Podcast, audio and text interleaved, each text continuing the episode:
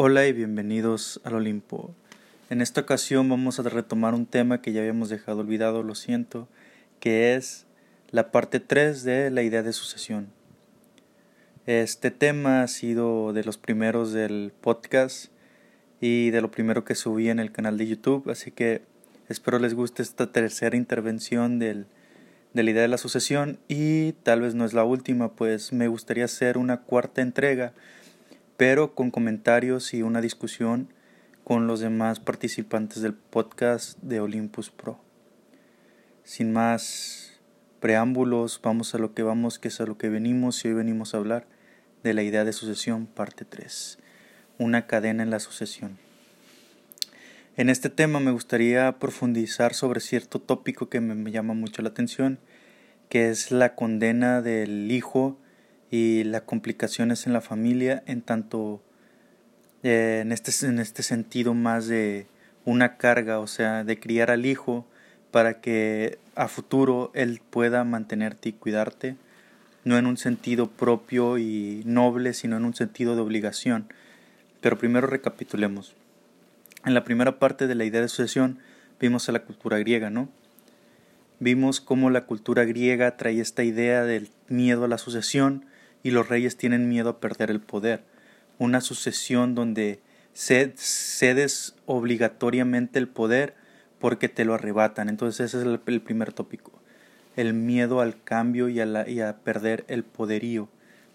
Muy bien. Después vimos en el segundo tópico de la idea de sucesión la cultura esta hebrea en una idea de sucesión materialista espiritual, que es tú eres una extensión de mi vida y por ello quiero que te vaya bien y tengas las bendiciones para que tu paso en el mundo sea agradable y puedas tener todo. Por eso el Padre le da a sus hijos las tres bendiciones judías, las más importantes.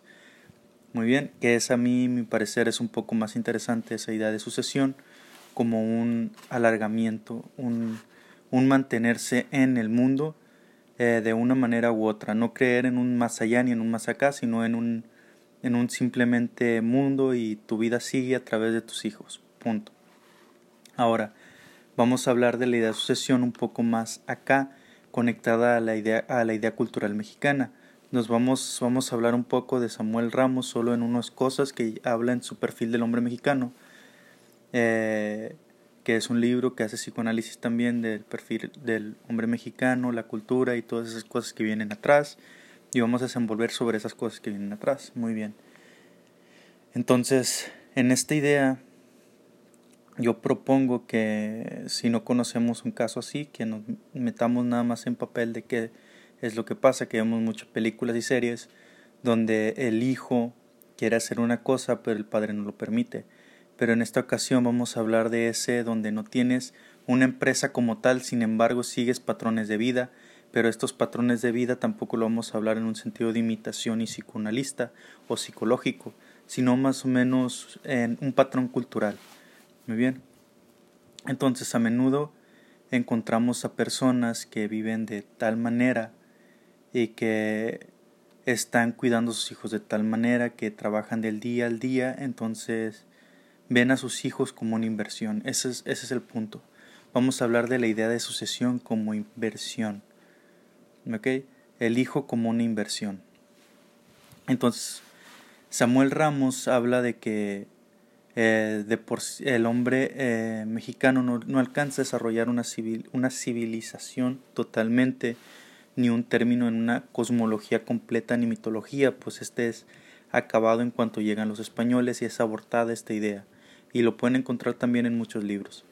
Entonces, lo que ocurre aquí, dice Samuel Ramos, es que, y yo digo, que como tenemos este, este problema de que llegamos a ser abortados, esta cosmología, esta mitología, esta civilización mexicana, nos, nos, nos someten. Ellos nos someten para ser lacayos y trabajadores esclavos de ellos, entonces nos acostumbramos a agachar la cabeza. Entonces esta costumbre a agachar la cabeza era trabajar por pan, cada día trabajar como esclavo para recibir algo, como todos los esclavos en diferentes épocas. Entonces, ¿qué sucede aquí? El mexicano tiene un chip que yo le digo chip, pero dice Samuel Ramos, que tiene este mal, este sentimiento de inferioridad ya implantado desde ese momento. Entonces tiende a agachar la cabeza siempre cuando se topa con una persona extranjera.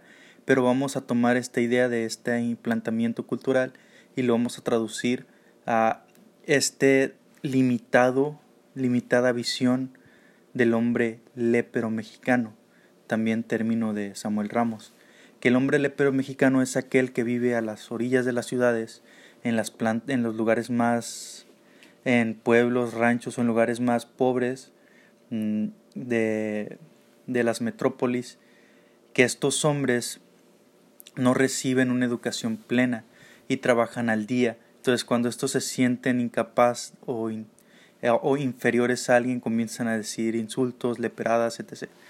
¿Qué es lo que quiero decir? Que este hombre, como trabaja al día, se ve en la necesidad eh, cuando está en la vejez de que su hijo lo cuide y lo mantenga.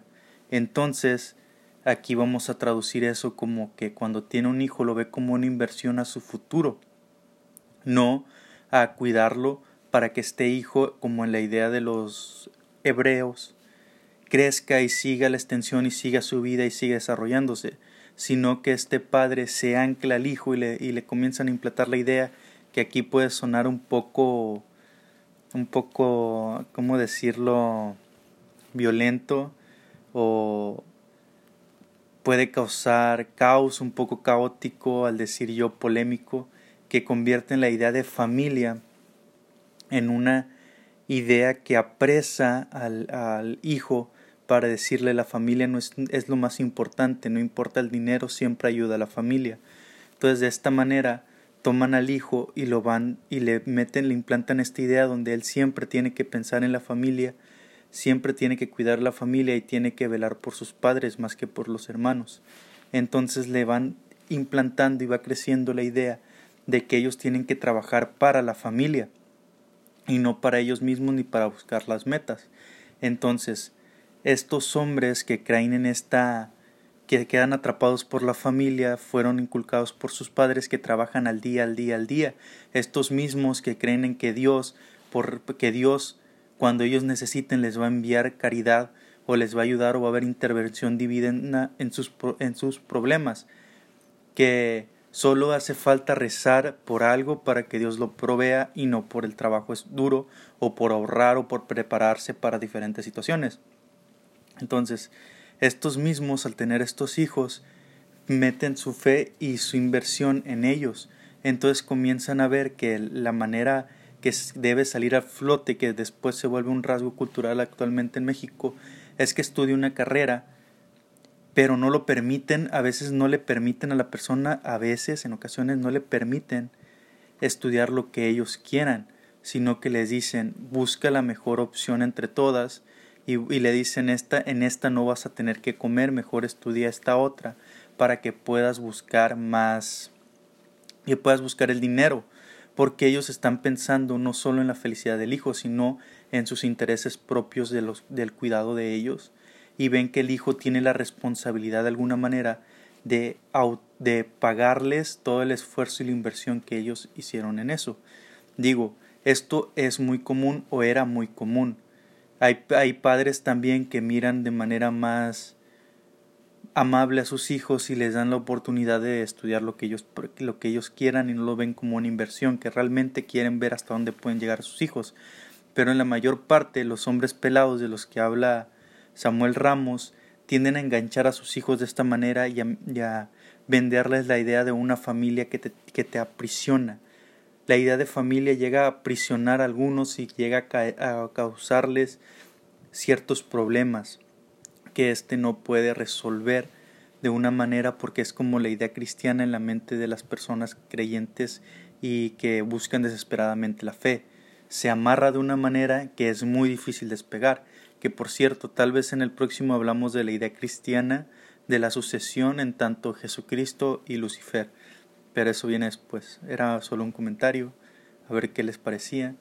Ese spoiler. Bueno, entonces, viene esta cadenita de que va jalando por el medio de la familia y cuando el hijo se ve como una inversión.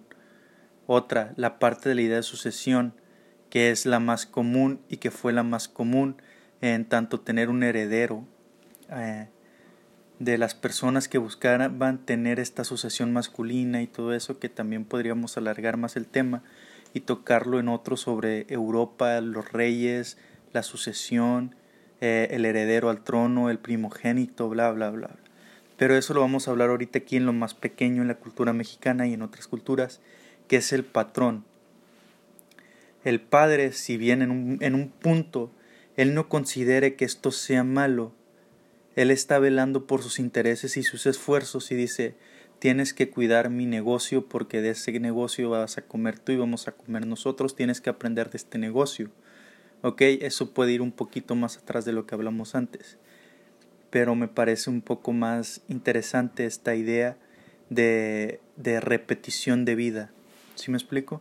Esta repetición de vida viene de la mano de un padre que no quiere soltar lo que le ha costado trabajo conseguir y que cree que su hijo debe hacerse responsable de esta, de esta empresa. Vamos a llamarla así, pero no referimos nada más a empresa de negocios, sino empresa de, de, en concepto. Entonces, este tipo, el padre, cree que el hijo debe hacerse en cargo de la empresa, de todo el concepto, de toda su ideología, de todo eso, entonces lo comienza a moldear y no le deja al, hijo abrir el mundo. Muchos no alcanzan a abrir el mundo, yo conozco algunos, no alcanzan a abrirse mundo y ver que en el mundo hay diferentes posibilidades y que tal vez éste puede tomar por otras opciones, porque le reducen las, las, las le reducen las posibilidades a las únicas que el padre le muestra y estos hijos tienden a tener una conducta imitativa absorber todo lo que el Padre les enseña, porque les dicen lo más importante en este mundo es la familia y la empresa familiar, la ideología familiar. No busques por otros lados porque aquí tienes todo, le dicen. No no hay necesidad de que te esfuerces por seguir tu camino, tus metas, tus sueños, porque aquí es donde, aquí lo tienes todo, aquí, aquí ya no hay necesidad de que te esfuerces, ya tienes aquí todo seguro entonces esos padres no buscan alimentar el asombro ni el deseo de los hijos, sino alimentar ellos mismos su ego y su inversión para que cuiden de su otra inversión. Entonces, sin darse cuenta, comienzan a crearle un patrón al hijo y éste sigue y se atrapa, queda encerrado en esto. Entonces, éste no se da cuenta, pero él está atrapado en este círculo en este círculo dando vueltas y dando vueltas y dando vueltas. Tal vez en un momento llegue a esta persona a darse cuenta que quedó atrapado en este círculo y que ya no puede salir y, se dé cuenta que nunca le gustó eso y le gustó otra cosa. Pero eso es de cada quien, ya ese, ese momento del choque, del choque del deseo con lo con del deseo angustioso y la seguridad y el y la seguridad se da, se da ese choque, ¿qué debo hacer? ¿Debo quedarme en este lugar, en este lugar seguro, en este confort, o debo buscar mi deseo que está completamente cubierto de angustia y tal vez pueda fallar? Entonces, en lugar de darle la oportunidad, estos le van cortando las alas, le van infundiendo miedo a, a buscar, a crecer, entonces le van metiendo esta idea de que para qué ¿Para qué esforzarse o hacer algo si ya lo tienes todo aquí? Y bien, Schopenhauer, en este momento Schopenhauer podría meter la idea, los padres siempre van a querer lo mejor para ti. Por eso si quieres ser feliz, escucha a tus padres. Perdón, me equivoqué. Si quieres estar bien y el confort, escucha a tus padres. Si quieres ser feliz, sigue tus deseos. Sigue tú mismo tus padres siempre van a buscar lo mejor para ti. Entonces, de, la mano de esta idea, se comienzan a confundir eh, y comienzan a hacer que este hijo vaya por esta línea repetitiva. Entonces, en este punto no sé qué es lo más trágico. Un chico que se esfuerza por la idea de la familia, de que tiene que salir adelante para ayudar a su familia, cuidar de sus padres, alimentarlos y que he visto como una inversión para que cuida a sus padres que se acostumbraron y que fueron obligados a trabajar de día a día a día o estos otros que están en una situación similar, pero este con más con más cosas a la mano, es decir, con más de dónde sostener y agarrar a su familia. Entonces, y esta parte también puede ser la idea de, un primogénito en el segundo punto. En este punto, la idea es para todos los hijos. Entonces, muchas veces te topas con personas que dicen, ¿para qué tengo, eh, para eso tuve hijos, para que hicieran esto, hicieran lo otro? ¿Para qué otra cosa tener hijos? Entonces, ellos están viendo por su futuro y su vejez porque están acostumbrados a trabajar al día o porque en este país también esta idea de sucesión se volvió cultural y casi una obligación de seguir porque no te da seguridad de ningún tipo, ni monetaria, ni económica, perdón, ni social, de ningún tipo tiene seguridad en esta economía, en este país. Entonces, visto esta necesidad, comenzaron a buscar estas otras alternativas y ver que la única manera de esto puede ser a través de, de los hijos en ciertas ocasiones y lo normalizamos a tal punto que se volvió algo cultural. Entonces, en, en, diferentes novelas, historias, películas, etc., y sobre todo novelas mexicanas, se mira esto de que podrán esas personas ser ricos, pero nosotros somos familia y somos felices. Entonces van bombardeando desde pequeños a estos niños para que ellos se hagan responsables de los padres y estos vivan, vivan a partir del, del hijo que ellos invirtieron en él, invirtieron su esfuerzo. Y por eso le dicen y se meten en sus decisiones más propias. No buscan aconsejarle porque el hijo no busca el consejo, sino que ellos intentan imponerle. Ese, ese es el punto, la imposición es decir, la inversión se convierte en una cadena que impone la idea de los padres antes de la del hijo. Y este tema lo vamos a tratar más a fondo junto con la idea de, de la rebeldía, de la rebeldía en la sucesión o la rebeldía del hijo al padre. La vamos a tratar en el cuarto podcast cuando tengamos a todo el equipo aquí para que sea una discusión más interesante y entretenida. Díganme qué les pareció en los comentarios, manden mensajes, o síganos en Twitter, en Facebook, que les dejo el link en, el, en la plataforma de, de Anchor y en, la, en Spotify.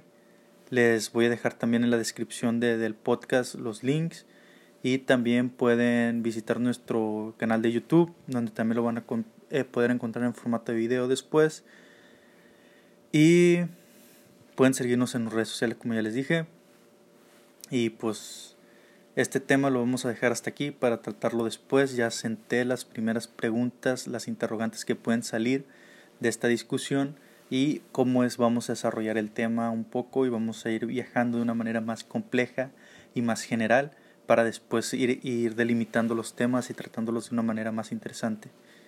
Entonces, esto fue todo amigos, les ha hablado Hades, hasta la próxima mortales, que tengan un excelente día.